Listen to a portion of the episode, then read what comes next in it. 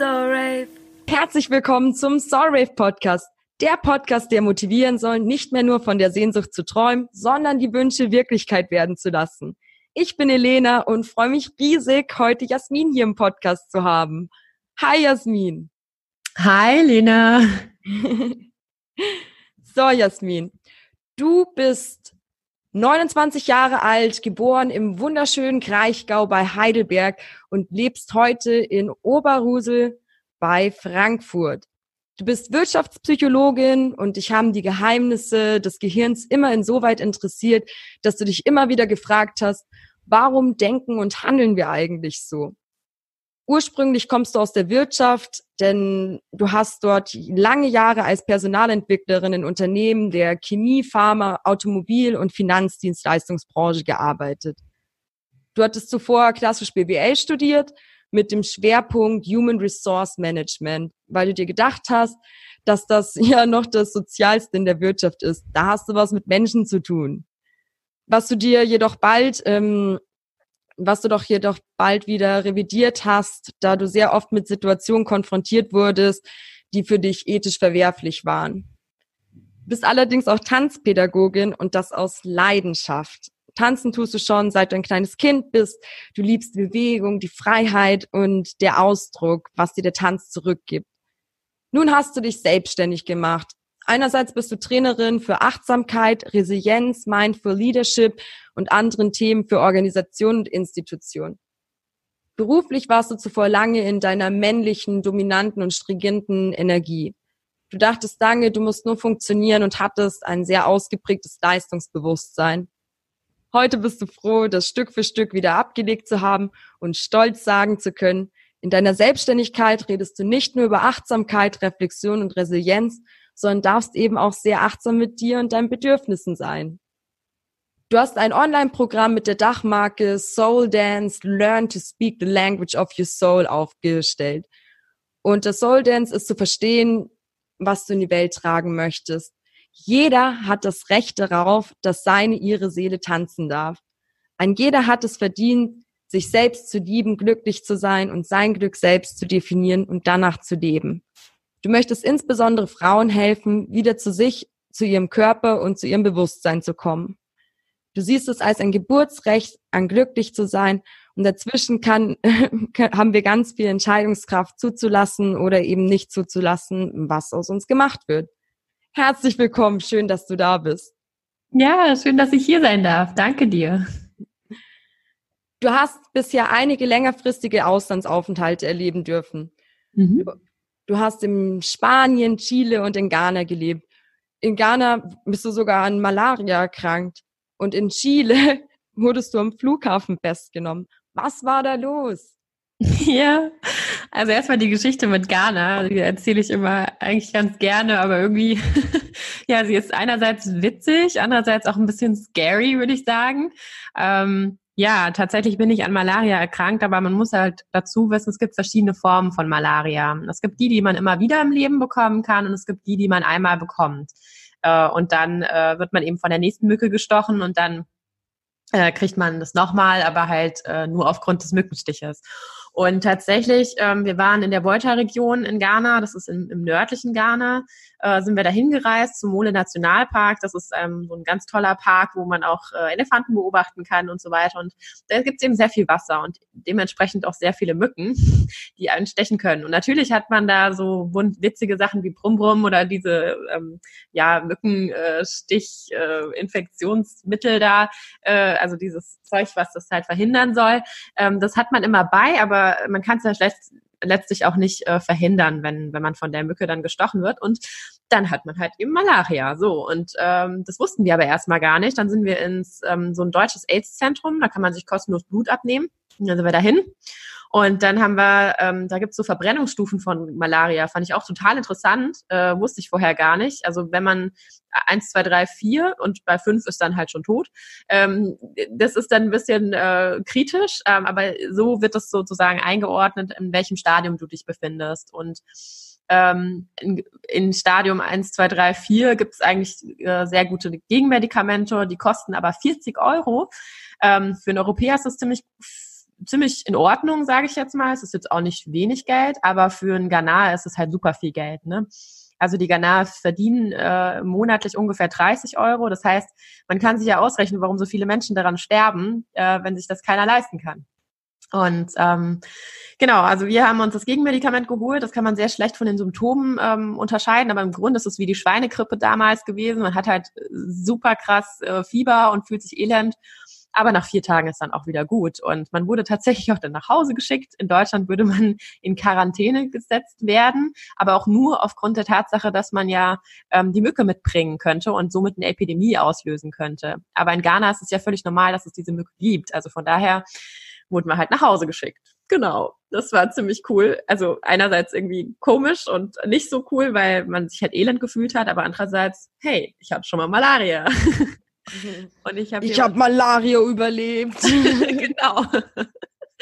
Ja. Und am Flughafen, was war da los? Warum wurdest du festgenommen? Ja, das war, also ich bin dorthin gereist, um ja äh, zu arbeiten in einer, ähm, in einer Agentur für Marktforschung und habe dort auch dreieinhalb Monate dort gearbeitet. Aber mein Arbeitgeber hatte mir damals nicht gesagt, dass ich mich in irgendeiner Institution nochmal ähm, dahin begeben muss und meine äh, Fingerabdrücke registrieren muss.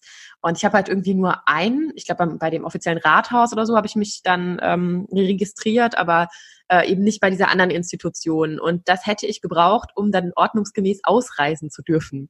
Und das habe ich halt nicht gemacht. Und dann haben die mich äh, ja abgeführt und ins Büro gebracht und mir dann auch auf chilenischem Spanisch, was ja jetzt auch nicht so ganz so leicht zu verstehen ist, und ich bin ja alleine gereist, haben sie mir zu verstehen gegeben, dass ich hier gerade eine Ordnungswidrigkeit gemacht habe und ähm, dass das doch überhaupt nicht geht und äh, sie theoretisch jetzt äh, mir auch eine Strafe verhängen und überhaupt und ich so, Gott, das war aber gar nicht meine Absicht und oh, was kann ich da machen? Ich habe voll rumgeheult, ich habe wirklich rumgeheult. Ähm, also weil ich halt auch einfach überfordert war. Und dann ähm, ja, musste ich meinen Flug canceln, hat mich dann halt 350 Euro gekostet. Aber am nächsten Tag musste ich dann zu dieser Institution mich nochmal neu registrieren und dann durfte ich am übernächsten Tag dann ordnungsgemäß ausreisen. Ja. Also du musstest keine Nacht im Gefängnis verbringen oder sowas. Ich hatte es so befürchtet und dachte, oh Gott, aber es kommt drauf an, wie, wie derjenige sich dann quasi ähm, ja äh, stellt, ne? Und auch dann sagt so, hey, ich bereue das und tut mir leid, das war nicht meine Absicht und so, wenn ich jetzt hier rumgemuckt hätte und einen auf, oh ja, mache ich halt oder was ich nicht irgendwie gemacht hätte, dann dann vielleicht, aber ich bin ja ein braves Mädchen. und dich herumgeschlagen, die Polizisten, ey, ihr Mädchen. ja, genau.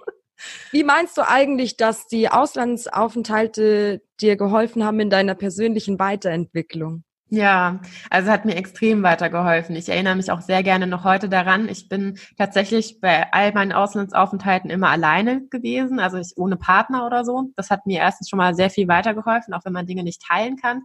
Aber ähm, ich habe begonnen, selbst äh, zu reflektieren und zu schauen, oh, wow, das kann Leben sein. Das ist, das ist das, was ich äh, unter Leben verstehe. Ähm, und vor allem die Begegnungen. Die Begegnungen, die mir ähm, zum Beispiel in Peru ähm, habe ich mich einfach mit einer Schmuckverkäuferin auf einer Bank getroffen und einfach übers Leben gesprochen. Ähm, habe ihre Lebensgeschichte sozusagen in drei Stunden ganz komprimiert äh, ähm, erhalten. Mega interessant. Genauso aber auch die, ähm, die äh, ghanaischen Kinder, mit denen ich an der Schule in, in Accra gearbeitet habe von denen ich sehr viel lernen durfte, weil ich einfach gemerkt habe, wow, ich bin so dankbar dafür. Das sind teilweise Waisenkinder gewesen, die haben ihre Eltern schon sehr früh verloren. Die Lebenserwartung ist in Ghana ungefähr bei 50 Jahren. Also weiß Gott nicht so wie bei uns, jetzt irgendwie 100 oder so, sondern wirklich 50. Und ja, sie haben trotzdem eine unglaubliche Lebensfreude und freuen sich total, zum Beispiel, wenn es regnet. Ähm, das kannst du dir gar nicht vorstellen, als es geregnet hat und auch ins Klassenzimmer. Ich bin halb ausgeflippt, weil die Meute, ich konnte sie nicht mehr halten. Die waren alle so happy und äh, sind auf dem Boden rumgesprungen, haben ihre Schuhe ausgezogen und ich so, oh Gott, jetzt fällt einer hin, jetzt bricht da sich irgendwas und diese ganzen Mindfucks sind dann so bei mir äh, hochgekommen, weil ich war ja schließlich verantwortlich.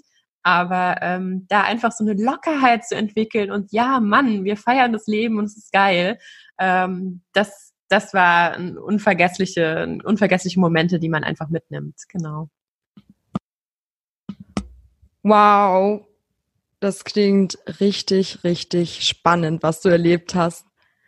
Du ähm, hast sexuellen Missbrauch erfahren müssen und du hast es geschafft, ihn für dich zu verarbeiten. Was mhm. würdest du anderen Frauen raten, die die gleiche Erfahrung erleiden müssen, wie sie damit umgehen können? Ja, zuallererst mal ähm, ist das große Stichwort Anerkennung. Ähm, ich habe äh, lange, lange verdrängt. Ähm, das heißt, ich habe, also ich sag mal, in einem System gelebt, wo man gerne ähm, sozusagen ja alles auf Heil gemacht hat. Also alles ist doch super und ähm, alles läuft doch genial und ähm, Jasmin hab dich nicht so, alles ist alles ist cool und so und ähm, das erstmal anzuerkennen und auch das Leid in dir sozusagen anzuerkennen und es nicht mit anderen zu vergleichen. Also nicht zu sagen, hey, ja, ich wurde zwar sexuell missbraucht, aber am anderen Ende der Welt da sterben die Kinder, weil sie kein zu essen haben. Äh, das das kann man nicht miteinander vergleichen und das ist ähm, eigentlich das Grundlegendste. Zuerst einmal anerkennen ähm, deiner Gefühle, dass du wütend bist, dass du ähm, ja traurig bist darüber, dass dir sowas widerfahren ist und dass du natürlich auch eine gewisse Ungerechtigkeit empfindest, weil du denkst, hey, da hat jemand anderes äh, dir sozusagen ja etwas angetan, was du offensichtlich nicht wolltest und du hast dich aber äh, in dem Moment nicht wehren können, ja, äh, warum auch immer. Das kann sein, weil du Kind warst, das kann sein, weil du irgendwie Blockaden in dir hattest, was auch immer. Also das Schlimmste ist, was man äh, sozusagen jemandem, äh, ja, was, was jemand machen kann, wenn er sexuell missbraucht wurde, ist, wenn er sich selbst verurteilt. Ähm, und das durfte ich lernen, dass ich mich nicht mehr selbst verurteile und dann eben nach der Anerkennung anfange, das Ganze aufzuarbeiten und für mich dann am Ende äh, um die, um die äh, lange Geschichte kurz zu machen, mit so einem gesunden Altruismus zu sehen. Und wirklich, und da hat mir auch das Bild der Seele total geholfen, dass derjenige, der mir das ähm, quasi angetan hat, dass ich ihm eigentlich das Beste wünsche, einfach aus altruistischer Sicht, weil ich glaube, auch er hat es verdient, seine Seele hat es verdient, gut von dieser Erde zu gehen. Und ich kann nichts dafür, wenn er sich Schuldgefühle aufgeladen hat, weil er etwas getan hat, was ein anderer Mensch nicht wollte. Ja, aber das war doch bestimmt ein langer Prozess, bis du dem Täter vergeben konntest, oder? Definitiv. Ähm, ich habe auch äh, dann es zur Anzeige kommen lassen und ähm, habe auch ja das Ganze nochmal ähm, ja noch feststellen dürfen, dass ethische Gerechtigkeit nicht immer die Gerechtigkeit ist, die wir uns wünschen. Ähm, auch da durfte ich lernen und das gab es auch äh, ja Tiefpunkte in meinem Leben, wo ich dachte, Mensch, das kann doch alles hier nicht wahr sein, ja. Ähm, auch die deutsche Rechtsprechung ist an der, an der Stelle immer ein bisschen schwierig. Ähm, man braucht eben Beweise, ja, und wenn man die nicht hat, dann ist das äh, Ganze ein bisschen schwierig. Ähm, ja, und äh, ja, es war trotzdem, also es war ein langer Weg, definitiv, aber es hat mich zu der Frau gemacht, die ich heute bin. Denn ich ähm, setze mich zum Beispiel mit dem Thema Sexualität, Weiblichkeit äh, und ja, was, was heißt auch Gefühle zulassen. Äh, mit diesen Themen setze ich mich jetzt ganz anders auseinander, weil ich weiß, dass ich es jahrelang äh, nicht getan habe und ähm, ganz oft, auch in der Sexualität beispielsweise, ähm, Dinge getan habe, die äh, ich eigentlich gar nicht wirklich will. Ja, nur damit der andere sozusagen sich wohl dabei fühlt oder ähm, ich mich, äh, ich denke, ja, ich habe es ihm recht gemacht sozusagen. Aber was ich dann dabei fühle, ähm, ist eigentlich das viel Wichtigere. Und ich darf mir in meinem Leben, ab, äh, in meinem Leben aktiv Gefühle äh, holen äh, und zwar nur positive eigentlich. Und wenn ich das, wenn ich er erkannt habe, dass ich der Schöpfer meines Lebens bin, ja, dann darf ich mich immer wieder jeden Tag dran erinnern und das tue ich auch. Sau stark, Jasmin, wirklich, du hast meinen ganzen Respekt. Ich kann mir nicht mal annähernd vorstellen, durch was ähm, für Prozesse du da gegangen bist. Aber Respekt.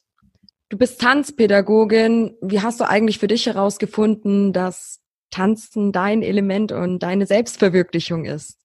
Ja, genau darüber. Ne? Also ich habe am Anfang habe ich Tanzen ja sehr ähm, wieder leistungsgetrieben äh, gemacht. Also ich habe äh, Standard- und Lateintanz gemacht, auch auf den deutschen Meisterschaften. Also ich war da wieder äh, sehr in meinem, in meinem Fokus auf Leistung, Leistung, Leistung, ähm, bis ich mal wieder erkannt habe, oh, Jasmin, ähm, vielleicht ist es nicht so gut, in dieser männlichen Energie zu sein, sondern vielleicht auch mal ein bisschen das Ganze weicher zu sehen. Und dann habe ich in meiner Tanzausbildung zur Tanzpädagogin ähm, Isadora Duncan und ihre Arbeit der, des Ausdruckstanzes kennengelernt hat mich sehr, sehr, sehr inspiriert. Und ich habe gemerkt, ja, Jasmin, genau darum geht's es geht um Gefühle und es geht nicht um einen, also ein Tanz ist für mich nicht mehr ein Gesellschaftstanz, sondern ein Tanz ist für mich, wie der Ausdruckstanz es sagt, das ist die, der Ausdruck deiner Gefühle. Und das muss ich sagen, habe ich unbewusst jahrelang für mich äh, praktiziert, um äh, durch den sexuellen Missbrauch auch durch äh, darüber hinwegzukommen, weil ich musste mich ja immer wieder spüren. Das ist ja das Krasse. Du fühlst dich ja total machtlos. Du weißt ja gar nicht, scheiße, also es gibt Leute, die sich dann äh, irgendwie was antun oder so, ähm, weil sie sich spüren wollen. Und es geht eben auch anders, und zwar durchs Tanzen. Und dieses Spüren, das ähm, muss halt erstmal, in, äh, darf äh, in der Herzregion sozusagen anfangen und es darf in der Bauchregion aufhören mit der Intuition. Ähm, also diese Herzenswärme oder was auch immer du, du spüren magst, da kannst du in den Tanz alles rein interpretieren und deiner Seele freien Lauf lassen. Und das ist genau das, was ich mit Soul Dance auch den Frauen näher bringen will. Und so habe ich das gelernt, äh, warum Tanzen sozusagen meine ja, Berufung oder irgendwie Verwirklichung ist. Genau. Mm, was würdest du eigentlich jemanden raten, der durch die Multioptionalität und durch die ganzen äußeren Einflüsse wie Familie, Freunde, soziale Medien und so weiter überfordert ist, wie er sie den für sich richtigen Weg finden kann? Hm. Ja, ich glaube, das ist ein allgemeines großes Problem in der heutigen Gesellschaft. Ähm, und das merke ich auch immer mehr. Also ich habe es auch gemerkt, damals beim Studium dachte ich ja auch, ich habe erst angefangen mit Romanistik und dann habe ich doch mit BWL angefangen. Und dann habe ich auch gedacht, Mensch, was machst du da eigentlich? Und ist das überhaupt sinnvoll? Und worauf äh, studiere ich dir da eigentlich hin und so? Also ich glaube, das wird nicht nur, es betrifft nicht nur unsere Generation, sondern vor allem auch die Generation, ich sag mal, unter uns, also die, die jetzt 20-Jährigen, ähm, die dem konfrontiert sind. Und das Wichtigste ist auch hier, glaube ich, dass wir wieder zu uns selbst finden, dass wir wieder ähm, Zeit finden, in die Stille zu gehen, äh, eben mal das Handy auszuschalten und ähm, ja uns nicht abhängig machen von diesen von diesem ständig erreichbar sein, weil das macht krank. Das ähm, löst ja rein neurologisch sowieso immer und ähm, und im endokrinen System ja ohnehin äh, hormonelle Stress äh, Geschichten aus. Ja, also da werden immer stetig irgendwelche Dopamingeschichten äh, ausgeschüttet. Und das bringt äh, am Ende den Körper auf so eine Haltung, wo man dann überlegen muss, äh, ist es, kann es jetzt noch gesund sein, weil der Körper sich so stark an Stress gewöhnt hat, ähm, dass er äh, gar nicht mehr also der kann es nicht mehr ausgleichen und dann wird man möglicherweise hippelig, wenn man mal in die Ruhe gehen äh, sollte. Aber ich, ich, ich rate da jedem wirklich zu sich selbst zu kommen. Und das kann mit Meditation passieren, das kann mit einem Tanz passieren. Es gibt sozusagen eigentlich eine ganze Breite von Möglichkeiten. Die Frage ist immer nur, ähm, was erlaube ich mir von diesen breiten Möglichkeiten auch selbst zu praktizieren? Das heißt nicht, dass ich äh, Meditation machen muss. Das heißt auch nicht, dass ich tanzen machen muss. Vielleicht ist das gar nicht mein Element aber dass man sich so eine breite Toolbox selbst entwickelt und dann immer wieder, je nach Situation, sich dieser Toolbox sozusagen bedient und sagt, heute ist der Tag für Stille. Heute ist der Tag für Joggen gehen, weil Joggen, da kriege ich einen freien Kopf oder sonst irgendwas. Es kann alles Mögliche sein. Aber dass man sich dieser, dieser Toolbox im Alltag bedient, so dass man immer wieder in Ruhe und Gelassenheit, also dass man den Körper wieder runterfährt. Weil wir sind ja eine Einheit von Körper, Geist und Seele. Ja, auch mal ganz still werden, dass man eigentlich hört, was da in mir drin eigentlich zum Ausdruck ganz gebracht genau. werden möchte. Ganz mhm. genau, ja. Ja. Äh, dir liegt die Arbeit mit Frauen sehr am Herzen. Warum ist das eigentlich so? Ja, also zum einen, weil ich selbst eine Frau bin und ähm, zum anderen, weil ich weiß, ähm, dass, naja, bei uns Frauen äh, diese, ich sag mal, diese automatischen Denkerprogramme schon so krass äh, durch, also naja, wenn man sich so ein bisschen die Geschichte anguckt, ähm, ich bleib mal bei der deutschen Geschichte, äh, da ist es so, dass äh, Frauen mitunter einfach kein Rederecht hatten äh, in Zeiten unserer Großeltern. Ja, es ging um Krieg, es ging um Überleben, es ging um ja Deutschland wieder aufbauen und äh, da äh, konnte man sich ja gar nicht so richtig mit sich selbst vielleicht beschäftigen und auch nicht mit seiner Weiblichkeit, mit seiner Sexualität. Und nun mal haben wir dieses äh, Frauen- und Männerbild, was dann dadurch auch geprägt wurde. Ähm, das heißt, Frau hinter den Herd, äh, also es ist ja heutzutage nicht mehr so, äh, Gott sei Dank. Aber ähm, diese, diese ähm, Menschenbilder, die manifestieren sich extrem in Gesellschaften wieder. Und das merkt man und das spiegelt sich auch in unseren Verhaltensweisen immer wieder, weil wir ähm, sozusagen ja ähm, das, ich sag mal immer gerne, das Konglomerat all unserer Erfahrungen sind.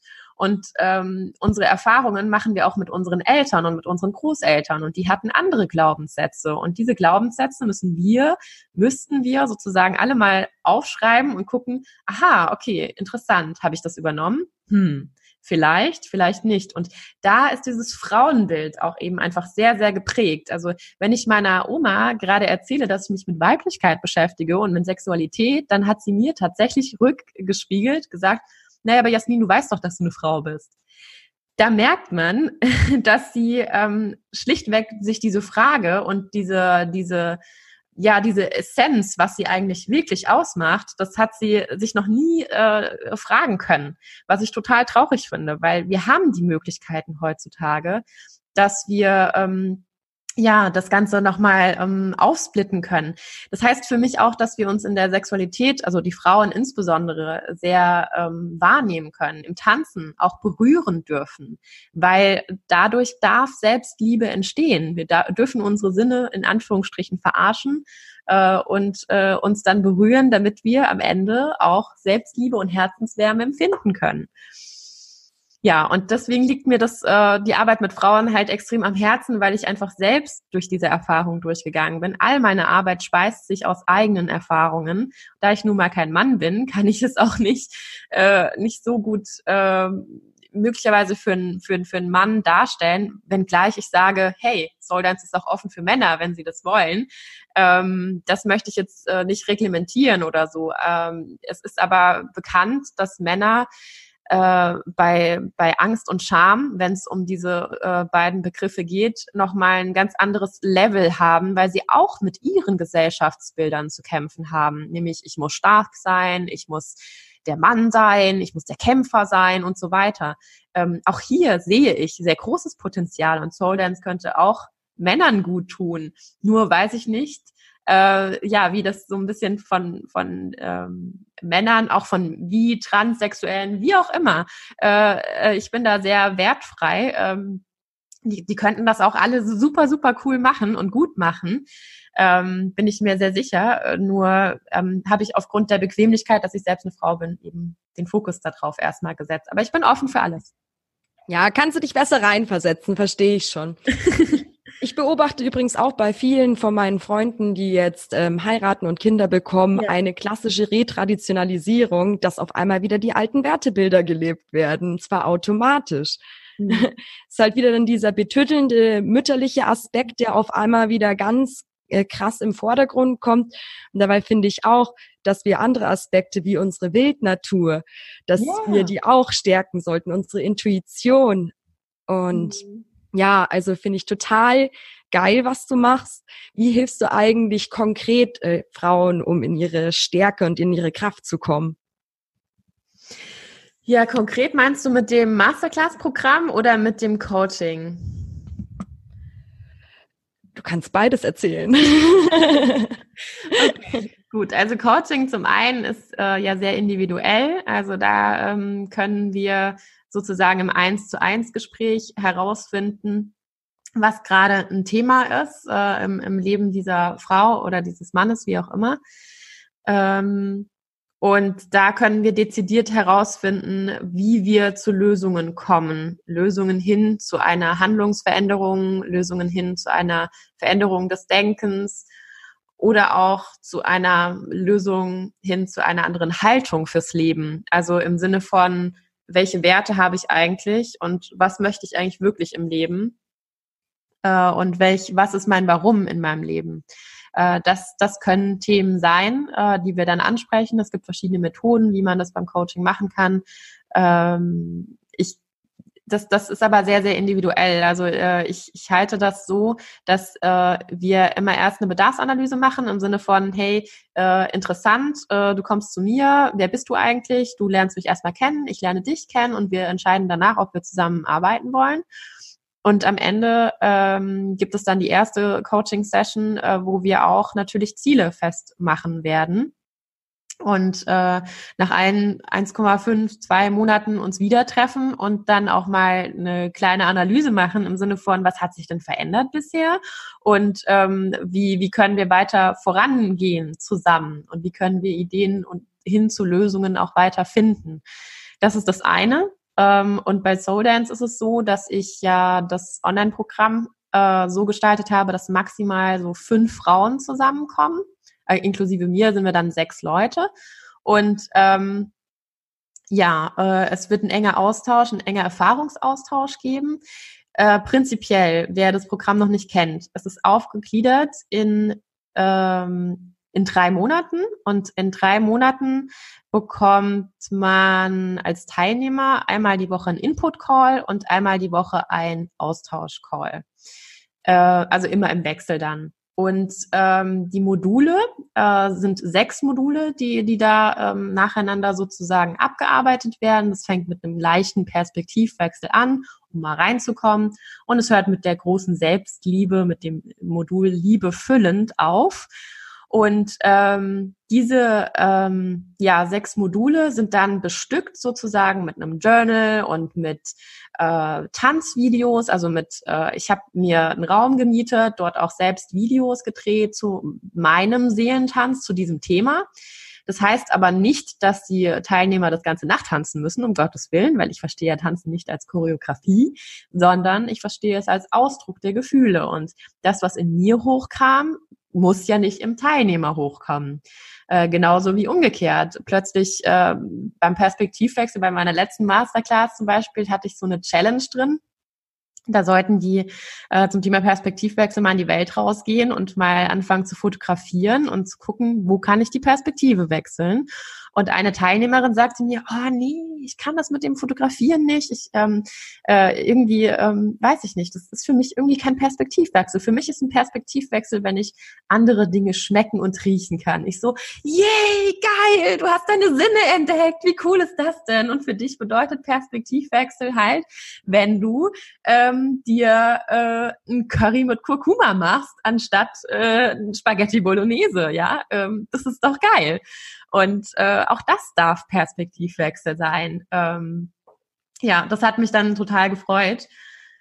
Genau, und so ähm, findet man dann drei Monate zusammen. Es ist ein totaler Zusammenhalt von Powerfrauen am Ende und äh, daneben gibt es eben dann noch den Retreat, den Wochenend-Retreat, den ich gerade plane. Und ähm, ja, der wird voraussichtlich am 11, 8. bis 11. November stattfinden.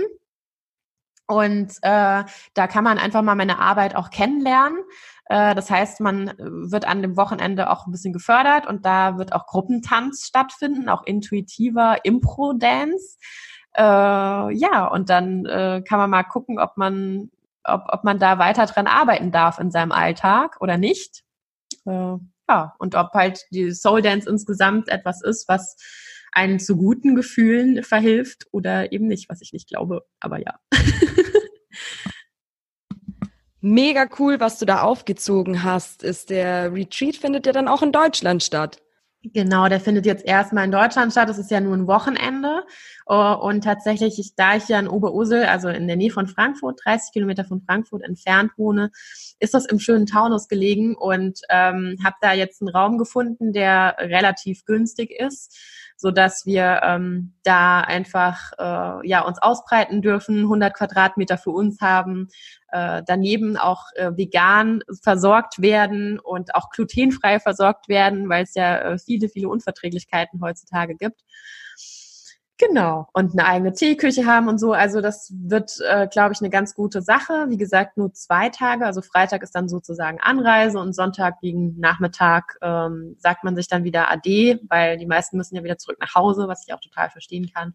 Und das dient halt einfach mal ähm, ja zum Kennenlernen erstens meine Arbeit, zum Gemeinschaft haben, zum ja äh, Powerfrauen zusammenfinden und ähm, ja zum Tanzen und Spaß haben und selbst finden.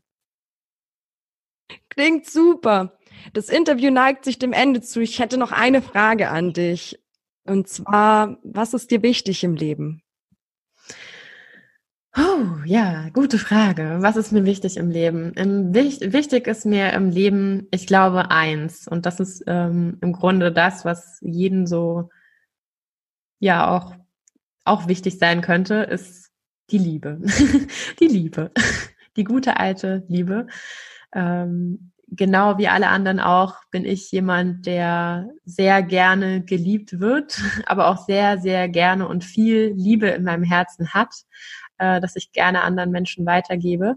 Und ähm, ja, das ist ein großer Wert in meinem Leben, der äh, ich ohne Liebe würde nichts stattfinden, ja, würde, würde, ähm, da gäbe es keinen guten Sex, da gibt es aber auch keine guten Gespräche. Also ähm, ohne Liebe ist hier nichts. Und das äh, wünsche ich mir für die Welt auch, dass einfach mehr Liebe in diese Welt getragen wird, weil ich einfach auch ja so ein paar Tendenzen unserer Gesellschaft sehe, die mich traurig machen. Und ähm, da denke ich mir, hey, wenn du auch dein Leben und dich selbst mit Liebe betrachten könntest und das tust, oder tun würdest, was du auch liebst, dann würdest du doch ganz anders sein. Also genau. Und ähm, ja, andere Werte sind für mich natürlich Authentizität und äh, auch wirklich Ehrlichkeit. Ähm, das durfte ich auch lernen, was das heißt. und ähm, das sind auch für mich sehr, sehr wichtige Dinge, ähm, die ich auch äh, an mich selber sozusagen ähm, ja, selber an mich stelle. Ja, also ich möchte ehrlich sein. Ähm, das heißt aber auch, dass manchmal unangenehme Situationen stattfinden, äh, definitiv, aber die bringen, bringen mich im Lebe, Leben und auch die meines Gegenübers immer weiter in irgendeiner Form. Und äh, das Leben ist dazu da, gelebt zu werden, ähm, im Sinne von aktiv sein. Und das heißt für mich halt eben auch ehrlich sein. Genau.